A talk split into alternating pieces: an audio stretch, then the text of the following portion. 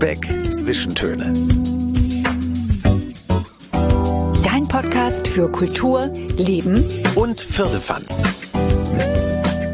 Moin und herzlich willkommen zu Lübeck Zwischentöne im Juni. Wir sind wieder für euch in Lübeck unterwegs und treffen dabei jede Menge glückliche Menschen. Ja, Menschen, die singen, Menschen, die tanzen. Und wir verraten euch, wo ihr Kunst ersteigern könnt und damit dann auch noch etwas Gutes tut. Ja, oder wo es mittelalterliche Wahrsagerei und Wildwürstchen tatsächlich in dieser Kombination in den Lübecker Gängen gibt. Ihr seht schon, wir haben eine Menge mit euch vor und deswegen sollten wir jetzt mal so langsam loslegen. Kommt doch einfach mit.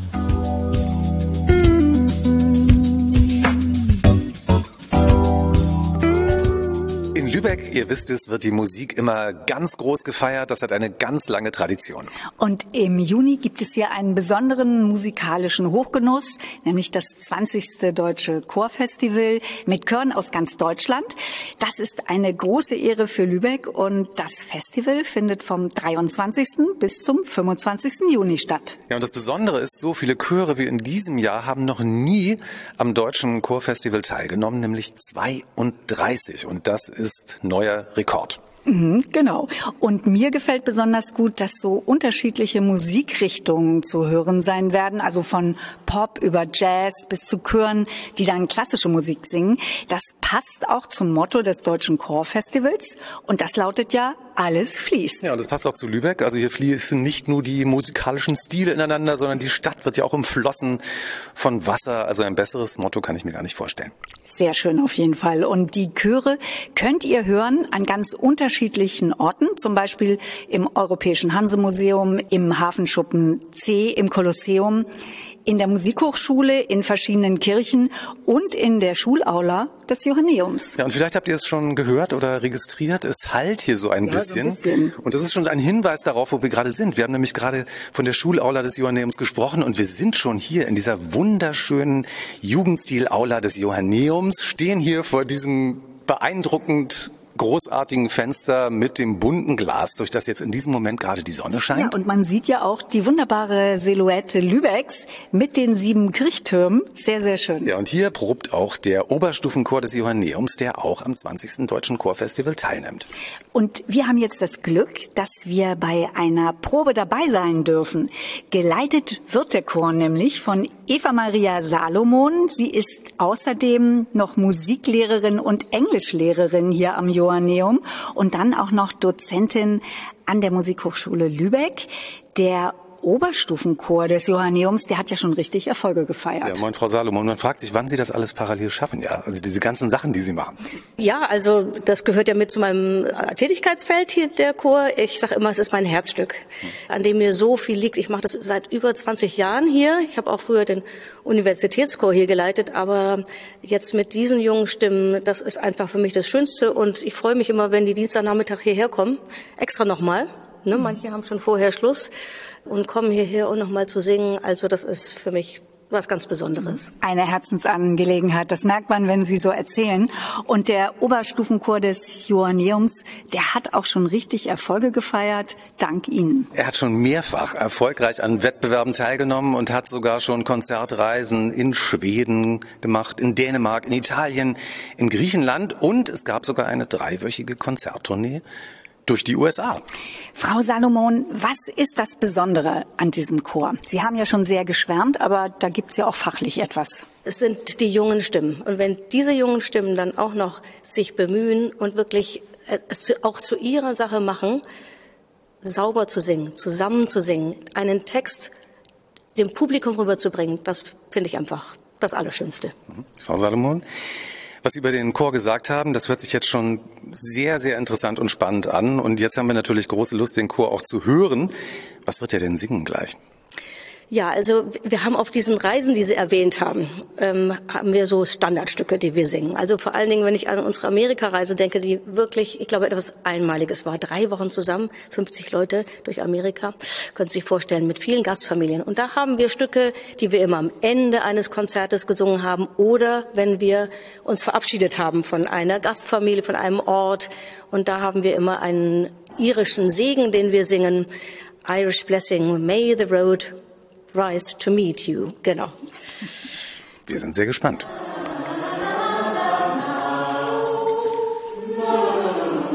Das ist jetzt das Einsingen.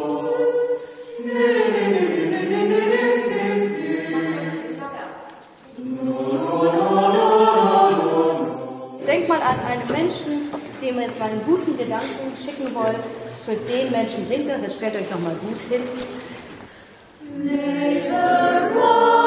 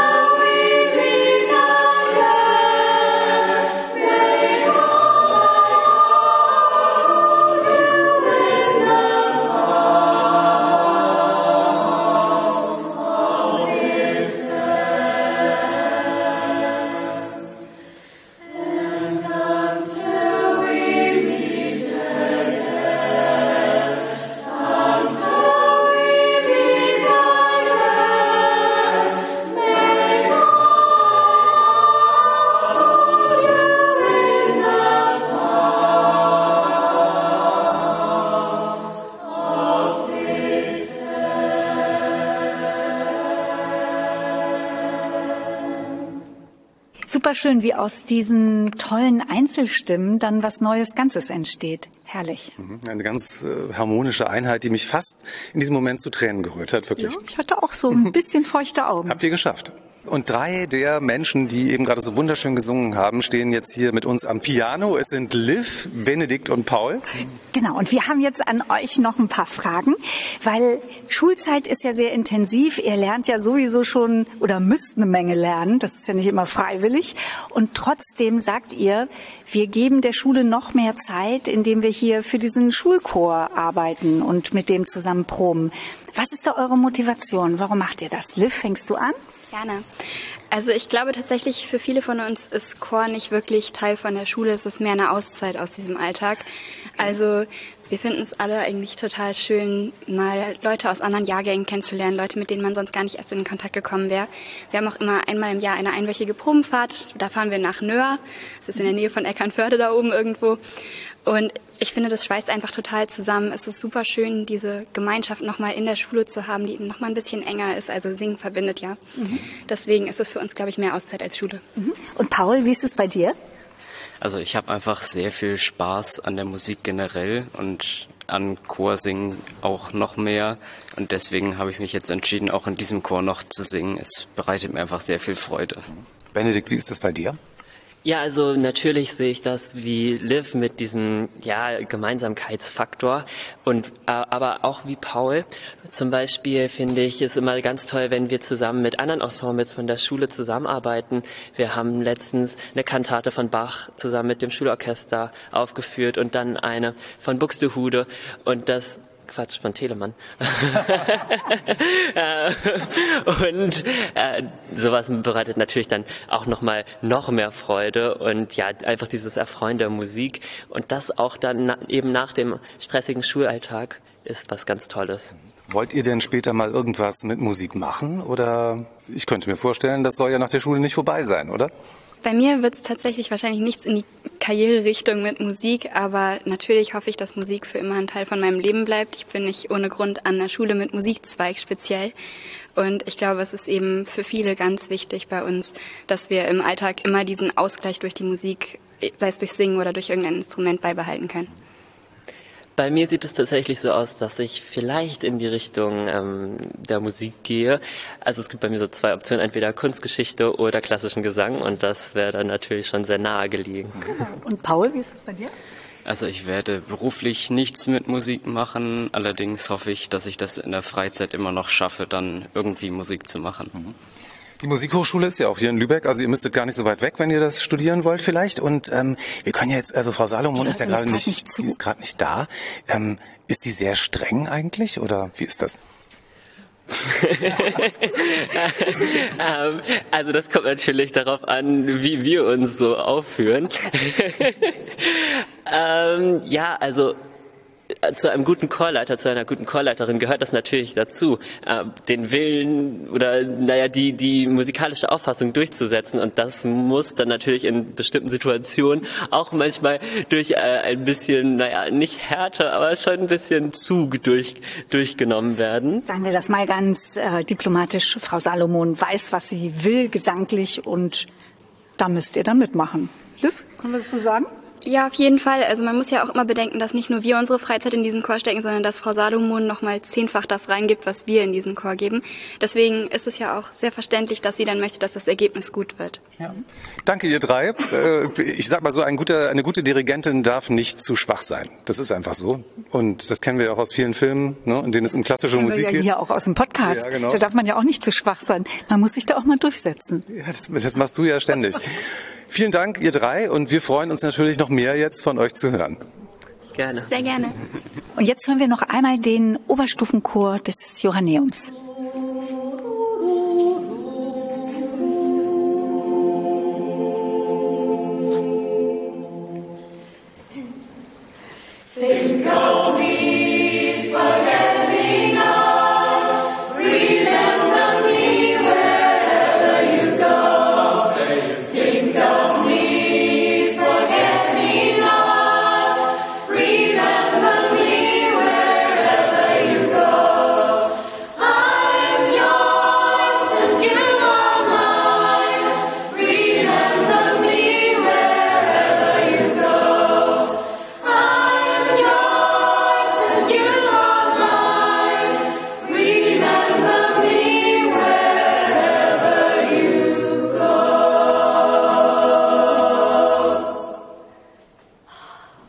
Wunderschön. Was ihr jetzt leider nicht sehen könnt, äh, Frau Salomon dirigiert hier mit vollem Körpereinsatz. Also ich weiß gar nicht, wie ich das beschreiben soll. Da wird einem auch schon mal ganz warm und Sie müssen die Jacke gerade ausziehen. ne? Ja, soll man eigentlich gar nicht, aber manchmal muss man und äh, hat aber doch was bewirkt, oder? Ja, total. Es grooved, also kann man nicht Ganz abstreiten. toll. Ne? Bin schwer begeistert. Vielen Dank, freut mich. Frau Salomon, Sie sind selber Sopranistin in einem Gesangsensemble, ähm, ein vierköpfiges. Und die Frage ist jetzt, warum macht Singen glücklich? Weil Sie sehen schon, wenn Sie müssen gar nicht singen, Sie müssen nur drüber sprechen und Ja, Sie, Sie sehen strahlen so schon. aus. Ja, also ähm, wenn man das vergleicht mit einem Instrument, das ist auch toll. Also ich möchte das überhaupt nicht abschwächen, was es ist, ein, mit einem Instrument Musik zu machen. Aber wenn Sie singen, das sind Sie vom kleinen Fußzeh bis zur Haarspitze. Das sind einfach Sie als ganzer Mensch. Sie sind das Instrument. Das ist das eine. Das andere ist beim Singen, es geht immer um Texte. Wir haben immer einen Text, mit dem wir uns beschäftigen und mit einer meistens sehr, sehr angenehmen Message. Also da kommt wirklich, es geht ja viel um Liebe, es geht aber auch um Schmerz, um Verlust, um Sinn des Lebens. Wir singen gerade What is our life? Äh, gerade bei diesem Chorprogramm Alles fließt. Denn mein Gedanke ist, meine Schülerinnen sind ja ähm, zwischen so 14 und 17 oder 18 sogar. Bei denen ist doch ganz, gibt's doch diese ganz Lebens, diese Fragen, wohin geht es bei mir gerade? Ja, bei denen fließt doch alles, jeden Tag. Haben wir aber auch noch, frage ich mich auch Wir manchmal. Auch noch. Und wir lieben auch noch und leiden Genau. manchmal daran. Das merkt man ihnen auch an, genau. Das finde ich auch sehr süß und sehr entzückend.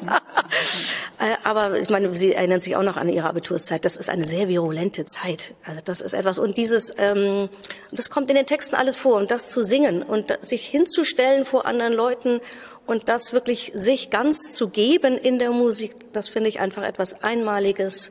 Ja, Und ich glaube, Singen setzt ja auch Glückshormone frei. Ich habe das manchmal bei einem Yogakurs, ganz am Ende wird da noch ein Lied gesungen. Ich finde das immer besonders schön. Ja, du singst auch mal besonders laut mit. Ich sitze ja immer neben dir, das kann ich Ich sitze bestätigen. immer ganz vorne Ich denke, und was- Christian ganz hinten. Ich denke mal, die singt so, wer singt das so laut, dann drehe ich mich um. bin ich. Dann ist es Bettina. Frau Salomon, vielen Dank, dass wir heute dabei sein durften. Das war wirklich ein ganz besonderer Termin für uns. Vielen Dank. ja vielen Dank, dass Sie da sind. Sehr schön. Es ist aber nicht nur der Oberstufenchor des Johanneums beim 20. Deutschen Chorfestival dabei, sondern auch andere Chöre aus Lübeck. Es sind der Phemios Kammerchor, der Kammerchor der Musikhochschule Lübeck, die Lübecker Knabenkantorei an St. Marien, die Lübecker Singakademie, der Universitätschor Lübeck und der Lübecker Kammerchor. Wie ihr an die Karten kommt und wo welche Chöre dann auftreten, das erfahrt ihr, wenn ihr in die Suchfunktion 20. Deutsches Chorfestival eingebt. Unter Veranstaltungen könnt ihr dann die Tickets kaufen. Ja, es gibt aber auch viele Konzerte, die keinen Eintritt kosten. Zum Beispiel das allererste Konzert am Freitag, dem 23. Juni im Hanse-Museum. Ein Wandelkonzert übrigens. Aber weil der Platz überall limitiert ist, müsst ihr euch natürlich anmelden. Wir freuen uns. Und zum Abschluss haben wir uns eine kleine Überraschung noch überlegt zum Ausklang Lübeck Zwischentöne. Wir lieben Überraschungen. Ja, super. Lübeck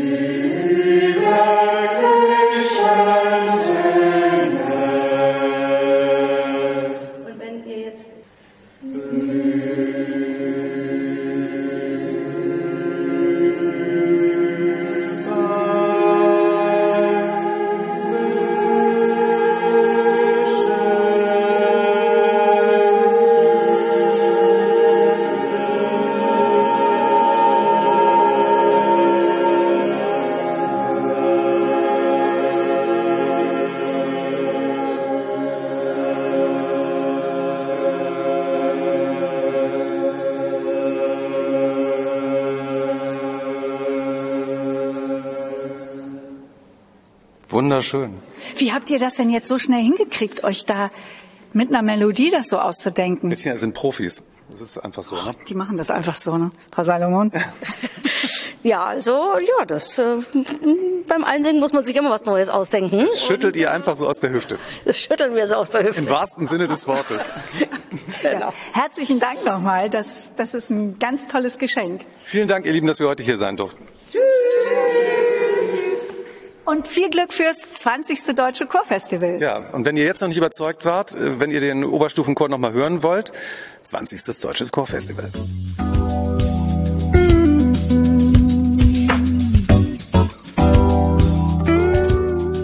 Gerade gehen wir hier am Lübecker Rathaus vorbei und ich bin ja jedes Mal wieder fasziniert von dieser einzigartigen Architektur. Und das ist auch einer der Gründe, warum das Rathaus mit der gesamten mittelalterlichen Innenstadt zum UNESCO Welterbe gehört. Am Sonntag, dem 4. Juni, ist UNESCO Welterbetag. Seit 1987 gehört auch Lübeck mit seiner Altstadt dazu und deswegen ist das natürlich hier in Lübeck immer wieder ein ganz besonderer Tag. Und zum Welterbetag gibt es in diesem Jahr kostenlose Führungen und so könnt ihr die Welterbestadt Lübeck erkunden und vielleicht Dinge aus der Stadtgeschichte erfahren, die ihr vorher noch nicht wusstet. Dazu habt ihr viermal die Gelegenheit. Los geht es jeweils um 12 Uhr und um 15 Uhr. Treffpunkt ist die Touristeninformation am Holstenplatz 1 und pro Führung können 15 Personen dabei sein. Da die Zahl der Teilnehmenden begrenzt ist, gilt, wer zuerst kommt, der hat den Platz. Weitere Infos findet ihr auf lübeck-tourismus.de und der Welterbetag hat ja wie jedes Jahr auch ein Motto und das lautet in diesem Jahr unsere Welt, unser Erbe, unsere Verantwortung. Das ist ein wirklich ganz spannendes Motto und dazu gibt es jede Menge Themen, die man diskutieren kann. Ja, und über die kann man dann ja am Welterbetag sprechen, zum Beispiel bei einer Stadtführung oder nach einer Stadtführung durch Lübeck. Genau, dann hat man schon so richtig konkrete Beispiele.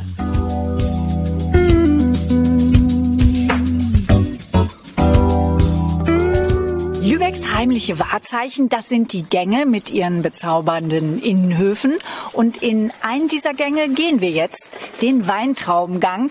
Den findet ihr übrigens in der Hundestraße 43. Ich bin nicht besonders groß.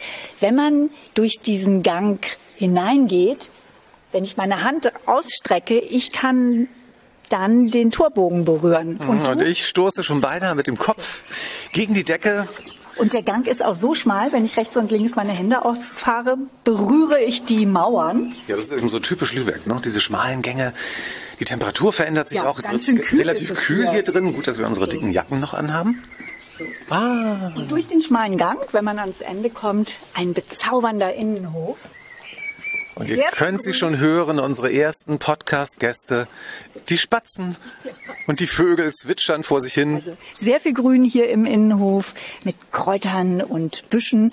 Und es ranken hier auch Weintrauben, weil der Gang heißt ja Weintraubengang. Wo hast du die denn jetzt gesehen? Na, da in der Ecke. Ah, ja, genau. vorne auch. Prima. Hier kann man bestimmt auch Wein ernten und dann später zu Wein verarbeiten, stelle ich mir so vor. Ja, vielleicht für- eine Flasche für die wird es wohl reichen. Na, für eine Flasche weiß ich nicht. In einem dieser pittoresken Innenhöfe könnt ihr in diesem Monat etwas ganz Besonderes erleben. Die Veranstaltung findet am Samstag, dem 24. Juni statt und sie heißt Komm in die Gänge. Und sie gehört zur Veranstaltungsreihe der Kulturmomente, die vom Verein Kulturtaler Lübeck organisiert werden. Und da sind wir jetzt nämlich auch schon, wir haben schon gesagt, die Spatzen sind schon da, aber es sind eben nicht nur die Spatzen, sondern auch unsere anderen Gäste. Ja, alles, was an diesem Tag passiert, damit kennt sich Tina Braukmann aus vom Verein Kulturtaler Lübeck. Schön, dass du heute Zeit hast. Moin Tina. Moin, moin, moin. Schön, dass ihr da seid, hier bei uns im schicken Weintraubengang. Es ist so schön bei euch hier. Und Ja, ja, richtig schön, oder? Genau. Tina, das Motto für den Nachmittag am 24.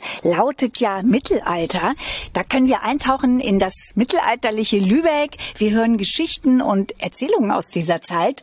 Und es geht ja auch um Kulinarik. Man kann das Mittelalter mit allen Sinnen erleben sozusagen. Genau, also auch das Essen. Und was die Menschen damals schon lecker fanden, das gibt es eben auch am 24. Tina, was kann man da probieren?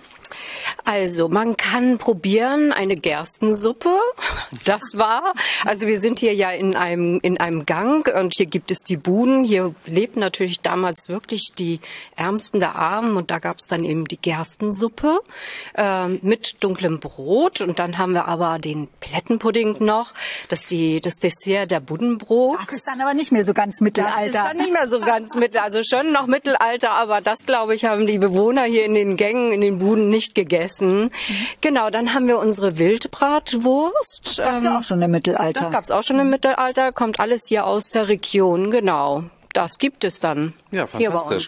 Und schon im Mittelalter, ich habe jetzt schon, ich könnte jetzt so eine kleine Wildwurst. Nein, nein, nein, die gibt's jetzt Ja, aber die gibt es ja noch nicht. Naja, schon im Mittelalter wollten die Menschen ja auch erfahren, wie es um ihre Zukunft bestellt ist. Und es gab ja so einige Arten, äh, das herauszufinden, die damals auch Hochkonjunktur hatten. Zum Beispiel äh, Frauen, die sich mit Kräutern auskannten oder aber eben auch Wahrsagerinnen.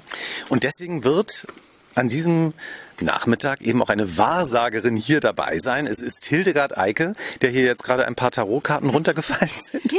Moin. Moin, Hilde. Ich freue mich, dass ihr da seid und dass ich ein bisschen was zum Kartenlesen Ja. erzählen darf. Hilde, ich habe mir ja noch nie Karten legen lassen. Ich weiß auch gar nicht so genau, ob ich jetzt wissen möchte, was die Zukunft bringt, weil ich immer denke, vielleicht kriegt man irgendwie noch die Kurve, das wird schon noch positiv. Oder du meinst, es wird so eine self-fulfilling prophecy, dass man denkt, ähm, es passiert irgendwas und dann lebt man so, dass es wirklich Ja, weil passiert. man denkt, ja, das, das soll ja negativ werden und dann hat man das so schon im Kopf, weißt du? Ähm, Genau, und deshalb ist das, was ich als Kartenlesen betreibe, eben etwas anderes. Und zwar, es geht darum, ja, man kann Trends sehen, welche, in welche Richtung es gehen könnte. Aber ich finde es immer ganz wichtig zu sagen, okay, das ist ein Trend, aber wenn ich mich jetzt anders verhalte, dann wird, wird das Ergebnis ja auch ein ganz anderes. Also es geht mir nicht darum, euch zu sagen, so, du triffst jetzt den großen Blonden mit dem schwarzen Schuh am so und so. den habe ich ja schon getroffen. genau. Mit dem weißen Schuh heute, Ja. aber naja. Aber es geht ja darum, so dass das Verborgene, was in dir steckt, herauszukitzeln, vielleicht auch neue Potenziale zu erkennen und Möglichkeiten zu eröffnen. Das ist, das ist das Wichtige beim Kartenlesen, wie ich es betreibe. Und es geht Ja, so darum, eine Herausforderung ist es dann für Leute. Ja, natürlich, jede Herausforderung bietet ja auch eine Chance. Und es geht ja immer darum, sich weiterzuentwickeln. Und das, wenn, wenn du jetzt merkst, so, okay, da ist eine Herausforderung, dann ist es doch großartig zu sagen, okay, wie gehe ich damit um? Und dann wirst du dich weiterentwickeln. Und das ist der Sinn und Zweck des Kartenlesens, wie ich es betreibe. Herausforderung, Chance finde ich gut. Ja. Und wir haben auch eine Idee, Ja, Bettina. Hilde, ne? könntest du ähm, vielleicht mal gucken, wie's, wie geht es hier mit unserem Podcast weiter? Lübeck Zwischentöne. Zwischentöne. Ich habe gerade was ganz Witziges hier. Es sind ja eben zwei Karten herausgefallen. Und diese Karten sind genau das. Guck mal. Es ist wieder so schön. Ähm, ich kriege gerade ein bisschen Gänsehaut, weil die erste Karte, die rausgeflogen war, ist die Liebenden. Ach, wie schön. Und Das sollen dann wohl wir sein. Sind wir das? das, genau, also die Karte heißt nicht die Liebenden, sondern die Liebe, die zwei Kelche. Aber es geht genau hier, seht ihr, um ein Miteinander auf Augenhöhe. Ist das nicht wundervoll? Ja, das ist Schön, das super. fängt schon mal gut an. Und ist grundsätzlich eine Karte, die viel verheißt. Und Dann die zweite Karte ist die Gerechtigkeit. Und die Gerechtigkeit sagt, das, was ihr hineingebt, bekommt ihr auch wieder. Das ist das aber auch passt, sehr passt schön. ja auch Wenn irgendwie. ihr mit Liebe und Engagement eben die Sache weiter betreibt, wird es großartig. Was hast du für einen Eindruck bisher? Machen wir das mit Liebe und Engagement? Mit unglaublich viel Liebe und Engagement. Und ja, ich spüre einfach, dass ihr auch ein großartiges Team seid. Und deshalb fand ich das so schön, dass gerade diese Karte eben rausgefallen ist. Ich bin sprachlos. Jetzt habe ich aber auch ein bisschen Karten legen Gänsehaut. ist doch viel besser, als ich gedacht Ja. habe. Ich bleib dabei. Mensch, Hilde, vielen, vielen Dank. Und wenn ihr noch mehr davon erleben wollt, also wenn ihr selber mal eine neue Herausforderung, eine Chance haben wollt oder vielleicht fällt dann bei euch auch eine Tarotkarte gerade raus, das könnt ihr dann auch hier bei Komm in die Gänge am 24. erleben. Hilde, eine Frage habe ich noch. Wie wird man Kartenleserin? Wie bist du das geworden? Ja, also nicht durch meine Großmutter, die mir mit geheimnisvollen Zauberformeln ein Päckchen Karten übergeben hat. Ganz kurz, ich war an einer Bahnhofsbuchhandlung, habe ein Reck mit Karten gesehen und mir welche gekauft. Und ich war einfach unendlich neugierig. Ich bin Zwilling. Und diese Neugierde hat mich dann tatsächlich vor 19 Jahren dahin gebracht. Und es war bestimmt kein Zufall. Es war ein Zeichen. Es war eine Chance und eine Herausforderung. Genau. Und ja, vor allem die Herausforderung, erstmal das zu lernen. 78 Karten. Das ist eine, wie eine ganz neue Sprache, die man lernt. Und ein großartiges Erlebnis, ja. Und viele andere Dinge haben mich dann tatsächlich auf diesen Weg geschubst, wo man das Schicksal gesagt hat, so, du musst das jetzt so machen. Und mehr von Hilde und ihren Karten könnt ihr dann am 24. hier erleben im Weintraubengang. Aber es passiert ja noch mehr hier am 24. Hm, Wir hatten die Wildschweinwürstchen, wir hatten Tarotkarten. Es geht aber auch um Malen. Annette Schröder ist dabei. Annette, schön, dass du Zeit hast. Moin. Hallo, moin. Du lebst ja auch hier, ne? Ich wohne auch im Weintraubengarten. Genau. Und Annette macht was Besonderes. Ja, sie macht Urban Sketching. Und wir sind natürlich sehr neugierig, was das ist, Annette. Ähm, Sketching ist Stadtlandschaften zeichnen. Also man setzt sich irgendwo hin, es gibt eine Gruppe weltweit, es gibt in jeder Stadt eine, in jedem Land eine. Weltweit, also jetzt war ein Treffen in Neuseeland, man trifft sich mit Gleichgesinnten, hat sein Skizzenbuch und seinen Klapphocker und äh, zeichnet, was einem vor die Linse kommt, wollte ich sagen. Im Gegensatz zu, zu Smartphones und Fotografien hat man eben dann bewusst, erkennt man äh, bewusst Sachen. Also zum Thema Mittelalter ist natürlich klar, in Lübeck kann man jedes einzelne Haus zeichnen. Das hat ja alles eine besondere Du hast, Bewandtnis. Genau, du hast uns ja auch ein paar Sachen schon mitgebracht, die wir auch dann sehen können am 24. Zum Beispiel Postkarten mit Lübeck-Motiven, natürlich dem Holstentor. Dann hast du aber auch Servietten mitgebracht, die bedruckt sind, auch mit dem Motiv Holstentor. Ja, man kann im Prinzip alle Zeichnungen, alle meine Zeichnungen auf verschiedene Materialien, auf Holz, Leinwand drucken. Aber das äh, mit den Servietten kommt am besten an, muss ich sagen, weil bei okay. vielen Veranstaltungen kann man das natürlich super. Naja, es sind eher so Servietten, die man sich einrahmen möchte und an die Wand hängen. Ne? kann man auch. Das Und Annette, du malst aber auch an diesem Nachmittag. Man sieht, wie Kunst bei dir entsteht. genau. Also ich habe immer ein Skizzenbuch, einen kleinen Aquarellkasten und wer mitmalen möchte, macht das. Weil Motive gibt es wie Sand am Meer. Auch hier im, Im Weintraum. Im Gang, genau. Prima. Tina, du lebst ja hier auch im Weintraubengang. Wie wohnt sich das hier in diesem Hof? Und wenn man morgens aufwacht und in den Weintraubengang guckt, was ist das für ein Gefühl?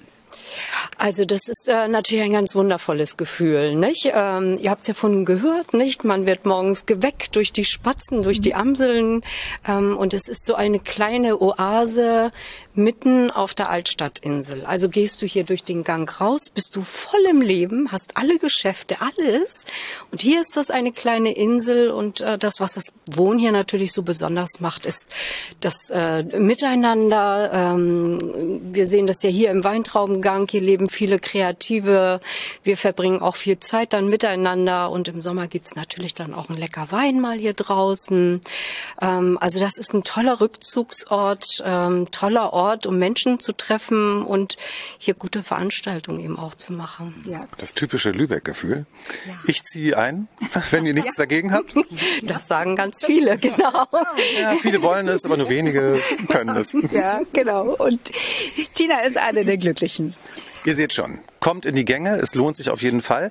Wenn ihr Lust habt, das alles zu erleben, es geht los nachmittags am 24. Juni in der Hundestraße 43. Wir haben es zwar schon oft gesagt, aber man kann es gar nicht oft genug sagen. Ja, und alle Infos, wenn ihr wissen wollt, was da genau passiert an dem Nachmittag, das findet ihr auf der Seite von kulturtaler-lübeck.de. Der Eintritt ist frei. Aber ihr könnt auch gerne spenden. Das Geld geht dann an Lübecker Kunst- und Kulturschaffende und deren Projekte. So kann man Gutes tun und hat Spaß dabei. Also prima Sache. Ja, fantastische Idee.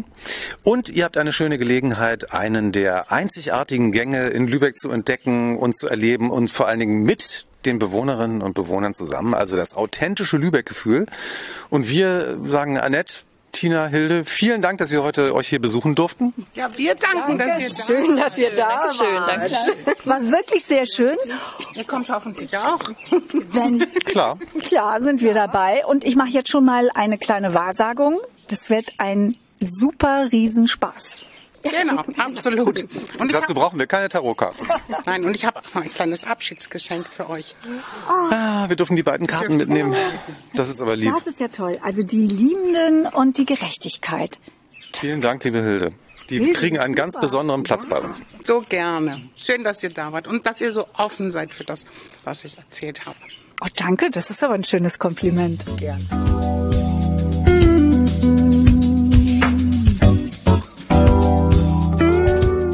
Unsere nächste Geschichte führt uns in die Kunsthalle St. Ann. Da passiert nämlich etwas ganz Spannendes, was gleichzeitig einen guten Zweck hat. Es wird eine Benefizauktion gerade geplant. Die wird im Juni stattfinden, zusammen mit dem Auktionshaus Christie's. Schirmherr dieser Veranstaltung ist Björn Engholm. Und ein genaues Datum haben wir auch schon. Es wird der 11. Juni sein. Geholfen werden soll mit dem Erlös der Auktion den Opfern des Erdbebens in Syrien und der Türkei. Und äh, die Hilfsorganisation Medico International, die kümmert sich dann um die Menschen vor Ort, unterstützt dort Projekte und dahin fließt der Erlös dieser Auktion. Die Versteigerung findet, wie gesagt, am 11. Juni statt. Und wenn ihr euch fragt, was ist das für ein Tag? Es ist ein Sonntag, also der beste Tag, den man sich vorstellen kann für so eine Aktion. Und sie findet in der Kunsthalle St. Ann statt. Und wie ihr vielleicht wisst, hat die Kunsthalle St. Ann eine neue Leiterin. Sie heißt Noah Dirani. Und es wurde höchste Zeit, dass wir sie endlich mal treffen. Moin, Frau Dirani. Hallo, freut mich sehr. Schön, dass Sie Zeit haben. Versteigert werden ja am 11. Juni Werke von lokalen Künstlerinnen und Künstlern, aber auch international bekannte Namen. Dabei sind zum Beispiel Stücke von Andreas Gursky, Jonathan Mese, Matt Maleken, Armin Müller-Stahl, Mona Hatum, Edmund de Waal, Martin Streit und Mana Fabuni. Aber zusätzlich zur Auktion gibt es noch eine weitere Spendenaktion. Ja, es handelt sich dabei um die Benefiz-Ausstellung ähm, der Lübecker Künstlerinnen und Künstler im Rahmen der Ausstellung Lübeck Contemporary. Die Künstlerinnen und Künstler haben sich dazu entschlossen, den Erlös aus dem Verkauf ihrer Werke, die eben aktuell in der Ausstellung zu sehen sind, eben für diesen guten Zweck zu spenden und eben 50 Prozent des Erlöses gehen dann an Medico International. Und von ah, super. Ab sofort. Genau. Und äh, von den internationalen Künstlerinnen und Künstlern, deren Werke da versteigert werden, da gehen 100 Prozent in den Spendentopf, richtig? Genau, also wir haben ja einmal die Benefits-Ausstellung im Ausstellungsraum im Rahmen der Lübeck Contemporary und zusätzlich zur Finissage wird dann die Benefits-Auktion zusammen mit Christie's organisiert. Und die wird eben zu 100 Prozent für den guten Zweck gespendet werden. Finissage müssen wir noch mal kurz sagen. Das ist, also es gibt ja die Vernissage, das habt ihr vielleicht die, schon mal gehört. Die Eröffnung ist Genau. das? Die Finissage ist eben der letzte Tag der Ausstellung, auch immer eine Gelegenheit, um sich nochmal zu treffen und äh, vielleicht auch Bilanz zu ziehen, was die Ausstellung so gebracht hat. Wie ist die Idee zu dieser Auktion entstanden? Ja, es war ja so, dass im Februar eben dieses verheerende Unglück, diese große Katastrophe über Syrien und der Türkei eingebrochen ist und wir natürlich intern hier im Haus, aber auch die Lübecker Künstlerinnen und Künstler, wir waren alle natürlich sehr schockiert darüber, denn diese Katastrophe hat ja eine ohnehin krisengeschüttelte Region getroffen. Das heißt, sind äh, die gesamte Infrastruktur ist da zusammengebrochen und ähm, die, dazu kommt, dass die Hilfe einfach aufgrund dieser schwierigen Situation ohnehin vor Ort nur schleppend voran vorangeht, so dass man sich natürlich gefragt hat und wir viel im Gespräch waren zu sagen, was können wir machen und was können wir als Museum tun? Das betrifft ja auch so ein bisschen die Frage, die ich mir stelle als Museumsleiterin. Welche Rolle spielt das Museum eigentlich im 21. Jahrhundert und welchen gesellschaftlichen Platz nehmen wir ein und welche Verantwortung? Und ähm, da wäre mir dann äh, eben einfach wichtig, dass wir ein Zeichen der Solidarität setzen. Es ist ja so, dass über vier Millionen Menschen in Deutschland leben, die einen Bezug in die Türkei und nach Syrien haben. Das ist ein großer Teil unserer Gesellschaft, ein wesentlicher und wichtiger Teil. Und da ähm, ist es eben wichtig, diese Solidarität auszusprechen und zu helfen und dieses Zeichen zu setzen. Das ist ja eine sehr interessante Zusammenstellung von Werken, die wir dann auf der Auktion sehen und auch ersteigern können. Wie ist es Ihnen gelungen, die äh, Künstlerinnen und Künstler an Bord zu bekommen und dann auch zu überzeugen, ihre Bilder zu spenden für diese Auktion? Das brauchte keine große Überzeugungsleistung, weil äh, das Thema an sich für die Menschen, mit denen ich gesprochen habe, die Künstlerinnen und Künstler, sehr wichtig ist. Und für alle war gleich klar, wenn wir helfen können, ähm, dann machen wir das. Ähm, die Künstler, die ich angefragt habe, sind mehr oder weniger mit der Kunsthalle assoziiert. Wir hatten eine Ausstellung mit Manaf Halbuni, mit Matt Malikin, ja jetzt kürzlich erst die große Ausstellung, der den Pussel-Preis gewonnen hat, aber auch ähm, mit Martin Streit und ähm, daher habe ich mich an die Künstlerinnen gewendet, die ohnehin einen Bezug zu Lübeck haben. Oder eben Künstler wie Andreas Kurski, den ich äh, kenne aus meiner Vergangenheit und mit dem wir äh, einfach in tollen Gesprächen und in guter Zusammenarbeit waren. Oder Edmund de Waal eben auch, die dann sofort eingelenkt haben und das supporten möchten. Mhm. Sie haben dann angerufen, also bei Andreas Gurski, und der sagte auch gleich, ja, ich mache mit, super Geschichte. Richtig, er sagte sofort, ja, er ist dabei und hat gleich eine Arbeit ausgesucht. Das ist eine äh, tolle Edition, die wir ähm, eben während der Christie's Versteigerung dann zum Kauf anbieten dürfen. Was wir auch nochmal sagen müssen, jeder kann an dieser Auktion teilnehmen. Also jeder ist willkommen am 11. Juni. Wir kennen ja die Namen der Künstlerinnen und Künstler, haben wir ja eben schon gesagt, aber wir wissen ja noch nicht, was genau wird da jetzt eigentlich versteigert. Also Jetzt mal ganz äh, so als konkretes Beispiel, haben Sie schon was für uns, wenn ich jetzt äh, so an Armin Müller-Stahl denke? Wissen Sie schon, was da von ihm unter den Hammer kommt? Ich weiß noch nicht, welche Arbeit es ist. Ich weiß, dass er uns eine schenken wird oder spenden wird. Es bleibt spannend. Wir werden ab dem 10. Juno eine Preview haben. Das heißt, die Werke können vorbesichtigt werden für Interessierte, so dass äh, sie wissen, was sie erwartet. Das ist ja ganz spannend. Also ich kann mir das vorher angucken und dann schon mal sehen, das Bild oder jenes interessiert mich und dann kann ich dann ganz schnell meinen Finger zücken und sagen, ja, ich ja. möchte bieten. Das gibt es ja vor allen Auktionen. Nur diesmal läuft es ja ein bisschen anders als bei anderen Auktionen, weil Normalerweise versucht man ja bei Aktionen viel Kunst, sage ich jetzt mal, für wenig Geld zu ersteigern, ja, weil die anderen vielleicht gar nicht wissen, was da steht. Aber diesmal ist es ja umgekehrt, weil es soll ja viel Kunst für möglichst viel Geld ersteigern. Das ist die Idee dahinter. Deshalb haben wir auch äh, die wunderbare Gräfin zu Ranzau von Christie's mit an Bord, die ähm, uns hier bestimmt ganz großartig durch den Abend geleiten wird. Die Gräfin zu Ranzau hätten wir sehr gerne jetzt heute hier beim Gespräch dabei gehabt, aber sie jettet um die Welt. Sie ist ja international aktiv. Sie ist ein äh, Auktionsstar, muss ja, man mal so also sagen. Also von also. New York über London. Aktuell ist sie in Genf und von ihr wollten wir auch so einiges zum Thema Auktionen wissen. Zum Beispiel, wie öffnet man bei einer Benefizauktion die Herzen und vor allen Dingen auch die Portemonnaies des Publikums? Ja, und die Gräfin zu Ransau wollte uns äh, eine Sprachnachricht schicken, damit wir jetzt, damit sie uns das erzählen kann, aus der Ferne gewissermaßen. Und in diesem Moment kommt sie auch tatsächlich gerade rein. Das ploppt hier auf. es ist immer wichtig, dass man bei Benefizauktionen, wo man also die Herzen öffnen will und auch den Geldbeutel letzten Endes, darauf kommt es an, mit viel Amüsanz und auch mit Eloquenz auf die einzelnen Menschen zugeht, die dort sitzen, die stehen, dass man mit einer bestimmten Gestik sie erreicht, dass man mit einer bestimmten Stimme, die man hebt oder senkt, aber vor allen Dingen äh, keine Traurigkeit verbreitet, denn es soll ja auch erheiternd sein für die Menschen, ermutigend sozusagen ihren Geldbeutel zu öffnen. Äh, das wird ja normalerweise werden ja so Charities auch im Vorfeld erklärt, um dann sozusagen auch ja, den Geldbeutel möglichst zu füllen auch mit einer guten Summe am Ende. Das ist ganz, ganz wichtig. Und ähm, insofern ist es natürlich jedes Mal eine Herausforderung, einfach die Stimmung zu erfassen, die in so einem Raum herrscht von vornherein. Also die Leute sind eigentlich alle immer gut gelaunt in der Regel. Aber dann ist der Auktionator, der da auch dann sozusagen den Unterhaltungswert hineinbringt und äh, ja als Entertainer sagt man eigentlich ähm, dort auch gewissermaßen tätig ist, um die Herzen zu öffnen und das Portemonnaie. Ja, vielen Dank, Gräfin zu Ranzau. Wir wissen das sehr zu schätzen zwischen zwei Auktionen in Genf. Frau Dirani, jetzt habe ich praktisch noch mal eine Frage zur Umsetzung dieser Auktion. Wie ist es, wenn ich im Publikum sitze und mitbieten möchte? Geht das dabei 0 Euro los oder hat jedes Werk schon einen festgesetzten Preis? Man fängt nicht bei Null an. Die Werke haben natürlich einen Wert und daher wird man gemeinsam mit Christie's sich das anschauen und einen Mindestpreis und einen Startpreis für diese Auktion festlegen und ab dann geht es dann los und dann hoffentlich möglichst hoch.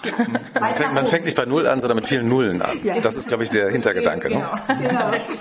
Man kennt das ja aus jedem guten Film. Ähm, der mit Auktionen zu tun hat. Man kratzt sich aus Versehen an der Nase und hat plötzlich 10.000 äh, Euro noch mehr gesteigert. Ist das so?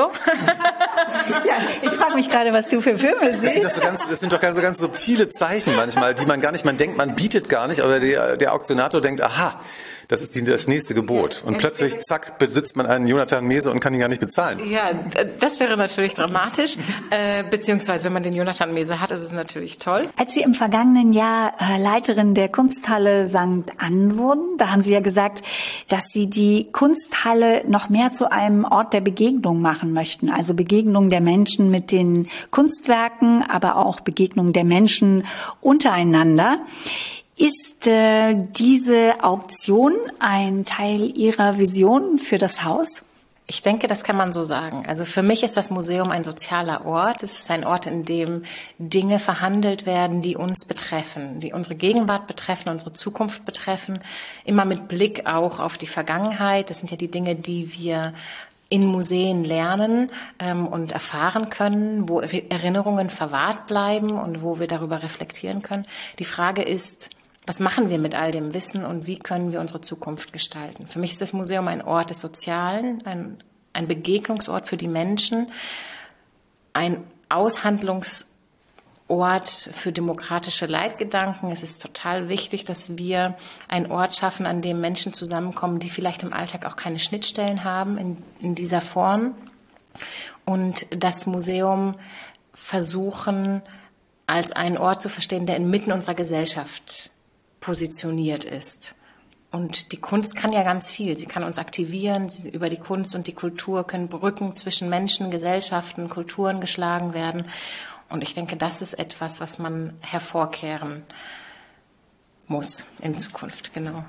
Um so eine Headline jetzt zu wählen, ein Ort der Inspiration in alle möglichen Bereiche, ja. strahlt es aus. Ja, sicher, ja. Also ich denke, das, das beschreibt es ganz gut. Alles zu dieser Benefizauktion am 11. Juni in der Kunsthalle St. Ann findet ihr auf der Seite natürlich auch der Lübecker Museen. Eine Frage haben wir noch. Sie sind ja neu Lübeckerin. Ähm, haben Sie schon einen Lieblingsplatz in Lübeck? Äh, ich habe viele Orte, die mir sehr ans Herz gewachsen sind, aber ein Ort, an dem ich mich besonders viel aufhalte neben dem Museum, ist der Sportplatz. Mhm. Genau. Was machen Sie da? Also Sport. ja, genau. Ja, also ich renne viel, ich jogge viel und äh, mache aber auch Krafttraining. Das heißt, ich bin gerade dabei, Klimmzüge tr zu trainieren und, und ähnliches. Liegestützen und all diese Dinge mit eigener Körperkraft. Mhm. So, ne? Das ist wichtig bei unserem Sitzjob, den wir haben. Als Kunsthallenleiterin muss man fit sein. Das ist ganz wichtig. Mal, da kann man auch mal selber die Kunstwerke tragen oder umhängen, wenn es sein muss. Und man wird selber zum Kunstwerk. Ja, vielleicht. vielleicht. Vielen Dank, dass wir heute hier sein durften. Danke für Ihren Besuch. Es hat mich sehr gefreut. Und wir freuen uns sehr auf die Auktion und sind sehr gespannt, was da passieren wird und wie viel Geld am Ende zusammenkommt. Ja, wir sind doch auch dabei, hoffe ich. Ja. Ich gehe mal davon aus. Ja, ja, Sie müssen dabei sein. Klar, natürlich. Herzlich willkommen. Vielleicht ersteigern Sie auch noch was Schönes. Wer weiß. Ich schlachte mein Sparschwein. Platz an der Wand hätten wir noch auf jeden Fall.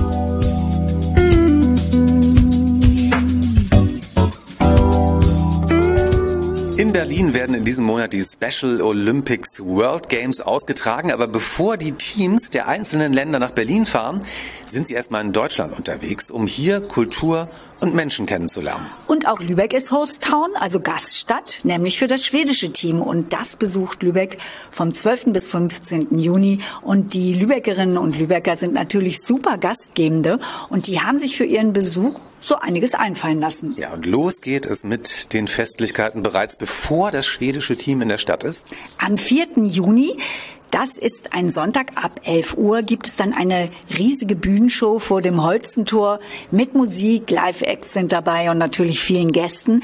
Aber der Höhepunkt, das ist die große inklusive Tanzaufführung unter dem Motto auf die Plätze fertig los. Ja, und das Schöne an diesem Projekt ist, es sind ganz unterschiedliche Menschen daran beteiligt. Menschen mit oder ohne Beeinträchtigung, junge und alte Menschen, alle dazwischen natürlich auch.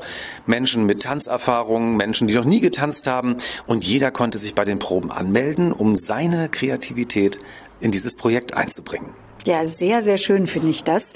Am 4. Juni werdet ihr dann etwa 100 Menschen auf der Bühne vor dem Holzentor tanzen sehen und musikalisch begleitet wird die Aufführung von der Musikhochschule Lübeck und von Klassik bis Pop ist wirklich alles dabei. Ich bin schon richtig neugierig, was da passiert. Ja, und um diese Neugier schon mal ein bisschen zu befriedigen, ähm, haben wir jetzt nämlich was mit euch vor. Es gab schon eine große Probe mit allen, aber geübt wird nach wie vor weiter in Kleingruppen. Und eine von diesen Kleingruppen besuchen wir jetzt auf dem Gelände der Mardi GmbH in Lübeck. Da sind wir jetzt schon und jetzt müssen wir erstmal den Probenraum finden. Das kann ja nicht so schwer sein. Ganz schön großes Gelände hier. So, und wir sind jetzt angekommen im Probenraum. Schön, dass ihr für uns Zeit habt und dass wir auch ein bisschen zugucken dürfen bei eurer Probe. Carmen Funk und Katrin Schmiedeberg, ihr seid zwei der Betreuerinnen, die sich hier um dieses Tanzprojekt mitkümmern. Moin, ihr beiden erstmal. Hallo. Hallo, moin. Carmen und Katrin, was werden wir denn heute sehen? Welche Moves übt ihr denn gerade? Also wir wollten heute eigentlich noch mal den Eröffnungstanz mit allen Leuten machen. Ja, und dann werden wir das mal so ausprobieren. Wie müssen wir uns das denn genau vorstellen? Weil wir sind ja ein Podcast, wir haben ja keine Bilder, aber was passiert denn hier gleich? Das beginnt mit der Eröffnungsfeier, mit, der, mit dem Olympischen Feuer und dann geht's weiter über die Spiele, die gezeigt werden und auch nachher die Siegerehrung und ganz am Schluss äh, wird gefeiert. Bevor es losgeht, muss ich hier noch mal ganz kurz fragen. Kevin ist auch dabei und Kevin sitzt im Rollstuhl. Wie hast du es denn gelernt, im, im, Rollstuhl zu tanzen? Und was hast du dir überhaupt dazu ausgedacht, als du es das erste Mal gemacht hast? Ja, halt, ich bin schon länger dabei, ne? Und dann, ja, habe ich halt mir so halt so ein paar Moves ausgedacht und so und ja. Du machst das aber auch schon länger, ne? Das ist nicht ja. dein erstes Tanzprojekt, ne? Ja, stimmt, schon seit zwei Jahren, ja. Und warum hast du damit angefangen? Ja, ich habe da Spaß dran. Kann man sich halt gut auspowern. Es ist gleichzeitig auch so ein bisschen Sport wahrscheinlich und es macht einfach Spaß. Also mehr muss man dazu ja auch gar nicht sagen. Ne? Genau richtig. Und Kevin, es ist ja so, das ist ja nicht euer erstes Tanzprojekt hier, ne? Ja, das ist hier die Zumba-Gruppe halt, äh, wo ich mit ein paar Leuten dabei bin. Also die ganze Zumba-Gruppe, die sowieso hier schon seit mehreren, ja. seit längerer Zeit übt, die macht auch dieses Tanzprojekt mit. Ja, genau. Und Sarah, du bist auch dabei, ne? Äh, ja. Genau. Und warum hast du dich gemeldet? Warum wolltest du dabei sein? Ja, weil André Krombügel damit gemeint, dass ich anmelden soll und dann hat das so gemacht, dass ich mitmachen soll. Mhm. Und was macht dir daran Spaß? Das macht der Riesenspaß bei Zumba, Üben, Proben, so gemacht. Annemarie, warum machst du hier mit bei diesem Tanzprojekt? Was macht dir da so einen Spaß dran? Also mir macht es Spaß, weil ich das auch gerne, also in der Freizeit mache ich das auch gerne, also Sommertanzen und so. Ich bin ja uns auch in der Summa-Gruppe dabei, aber ich bin leider noch auf der Warteliste. Und dann powerst du dich hier schon mal ein bisschen ja, aus. Genau. Mir macht das unheimlich Spaß. Ich habe schon gehört, ihr seid ja auch alle so ein bisschen aufgeregt, ne? Ja, ich bin auch aufgeregt. Ich merke das gerade. Naja, jetzt ist ja noch der, die Probe, aber dann nachher so vor den ganzen Leuten, ne, das wird ja bestimmt ganz schön spannend. Ja, auf jeden Fall. Alles klar. Jetzt haben wir so lange über das Tanzen gesprochen. Jetzt wollen wir das natürlich auch mal sehen. Und das Motto äh, der Veranstaltung vor dem Holstentor ist ja auf die Plätze fertig los. Und bevor wir anfangen, können wir das ja vielleicht alle zusammen mal als äh, so Startkommando hier in diese Turnhalle rufen. Eins, zwei, drei. Auf die Plätze fertig los! alle stellen sich jetzt im Kreis auf. Es geht los mit den Übungen. Die Hände werden bewegt.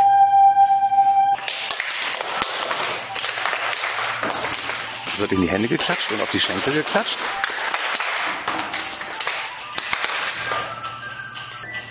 Mit den Händen wird eine Schlangenbewegung gemacht. Mhm, Jetzt drehen sich alle um sich selbst.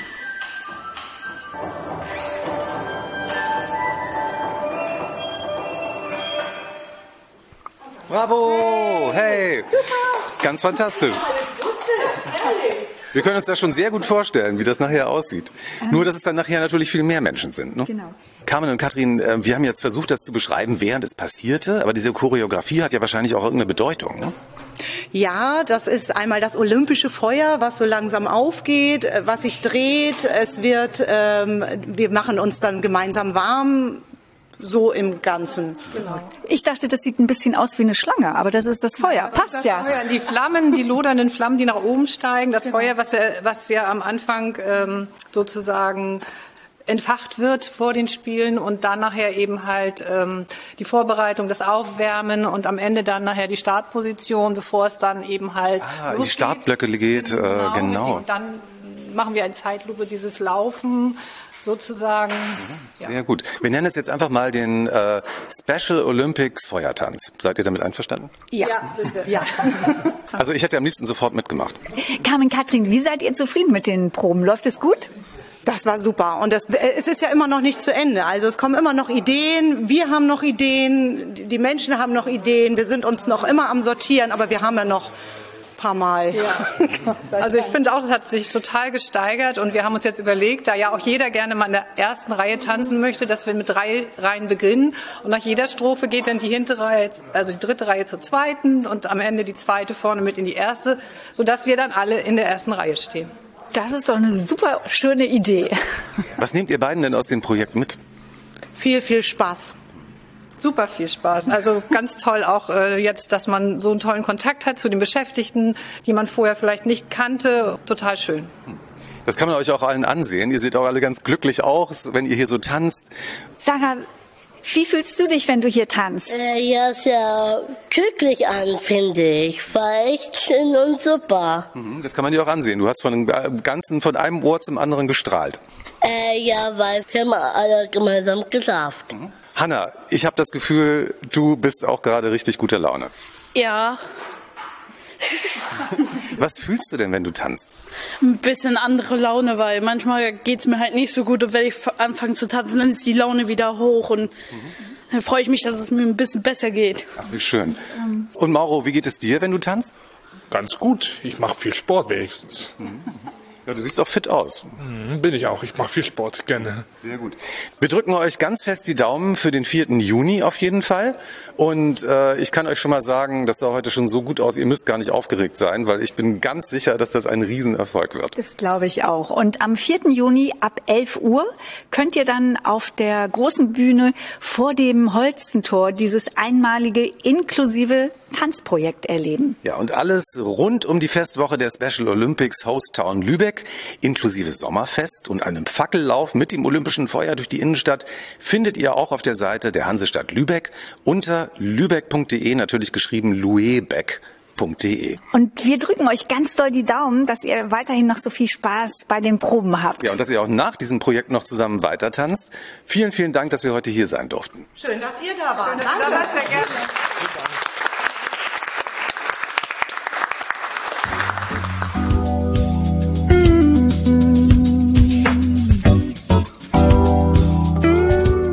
Wir haben in diesem Jahr ein prominentes Geburtstagskind. Der Dom zu Lübeck wird 850 Jahre alt. Ja, und das war für uns Anlass, die Lübeckerinnen und Lübecker zu fragen, was sie dem Jubilar zum Geburtstag wünschen. Bin mal gespannt, was die sagen.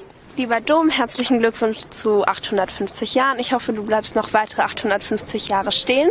Und äh, dass du auch noch viele weitere Gäste und Touristen zu Gesicht bekommst. Ich freue mich darauf, dass der Dom wieder renoviert wird. Meine Kinder sind dort getauft und wir wohnen auch schon 43 Jahre hier im Domviertel und es ist immer wieder ein Genuss hinzugucken. Herzlichen Glückwunsch, lieber Dom, zum 850. Hallo, lieber Dom. Ich wünsche dir zu deinem 850. Geburtstag alles Gute und dass du immer so jung bleibst, wie du wirkst. Zum 850. alles Gute und dass die Sanierung schnell vorangeht. Ja, herzlichen Glückwunsch, Dom. Gut gehalten hast dich. Schön, dass du da bist. Herzlichen Glückwunsch, lieber Dom. Ich hoffe, dass deine Sanierung bald fertig wird und ich bald auf dein Gewölbe kann. Ach, das war ja süß. Richtig schöne Geburtstagswünsche. Über das Geburtstagskind und die Vorbereitungen zu den Feierlichkeiten haben wir ausführlich in unserer März-Ausgabe berichtet. Aber jetzt wird es ernst. Am 23. Juni beginnt die Festwoche zum Domjubiläum. Und es gibt ganz unterschiedliche Veranstaltungen, zum Beispiel Konzerte auf der Domwiese. Es gibt eine Theaterpremiere des Theaters Lübeck. Sie spielen auf dem Domhof Romeo und Julia. Und ich habe auch so einen kleinen Liebling. Ich freue mich nämlich besonders auf das Geburtstagspicknick. Das findet am Sonntag, den 25. Juni statt, auf der Domwiese ab 12 Uhr. Da kann jeder vorbeikommen und alle sind herzlich willkommen. Und alles rund um das Domjubiläum und die Veranstaltung dazu könnt ihr unter domzuluebeck.de finden. Und wir sagen auch alles Gute, lieber Dom. Ja, dass die kommenden Jahre genauso werden, wie du sie dir vorstellst. Genau.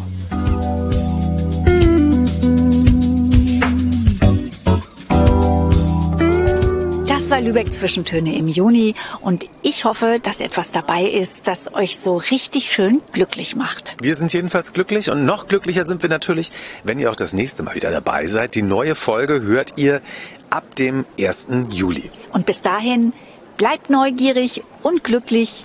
Tschüss. Tschüss.